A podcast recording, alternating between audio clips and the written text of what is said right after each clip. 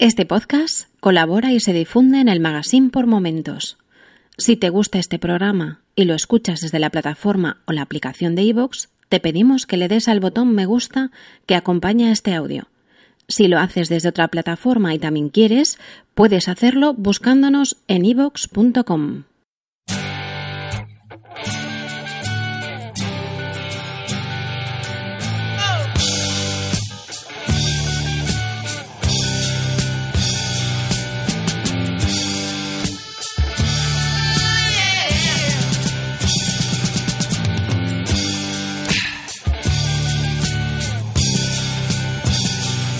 Hola a todos y bienvenidos a las viñetas del Diván de la Morsa, un podcast del Magazine por Momentos. Hoy os voy a hablar de Todos mis héroes siempre han sido yonkis, de Ed Brubaker y Sean Phillips. Este cómic se engloba dentro del escenario de la serie criminal de estos dos autores, pero cuenta una historia eh, aislada. Cuenta la historia de Ellie y su relación con las drogas, pero no como junkie, porque durante el cómic no vamos a ver directamente si lo es o no, sino cómo eh, la gente que ha sido yonki ha influido en su vida. Cómo eh, su punto de vista sobre el mundo, su, forma de ver sobre todo a los, sus artistas favoritos, músicos en la mayoría de los casos, pero también pintores y también de otras ramas artísticas, siempre han estado influenciados por la heroína, por la mescalina, por el ácido. Eso a ella le ha condicionado su punto de vista acerca de, ciertas cosas. Y sobre todo la relación con su madre, que también era yonki, hace que también tenga una forma forma de ver la vida diferente al resto.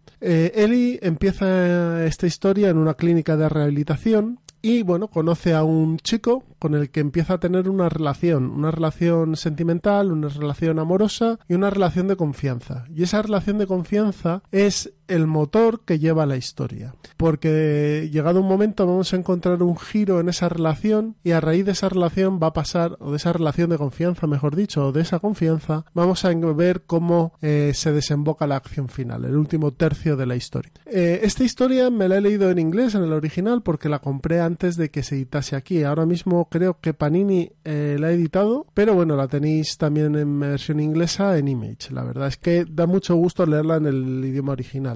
El, yo lo, a mí, para mí, esta historia ha sido un, una bocanada de aire fresco. Ha sido una bocanada de, aire fresco por la forma de narrar. Ed Brubaker narra muy bien y lo que yo le había leído, que no es mucho, no me termina de convencer, pero la verdad es que este cómic me, ha gustado bastante. Eh, es una bocanada de aire fresco porque el dibujo de Son Phillips para esta historia es perfecto, está adecuado, está perfectamente alineado con lo que quiere contar Brubaker. También os digo que yo no he leído todavía la serie criminal, con lo cual debería de eh, tener otro punto de vista a lo mejor, pero bueno, lo que he visto hasta ahora en todos mis héroes han sido siempre yonkis, me ha encantado. Y sobre todo es una historia de nostalgia, es una historia de, de las cosas que hemos perdido, de las cosas que hemos dejado atrás y que nos han marcado en nuestra vida. Y también de las deudas que tenemos que pagar y cómo a veces tomar decisiones incómodas hacen que otras personas, bueno, lo lleven mejor o puedan vivir mejor. Formato pequeño tomo, tapa dura,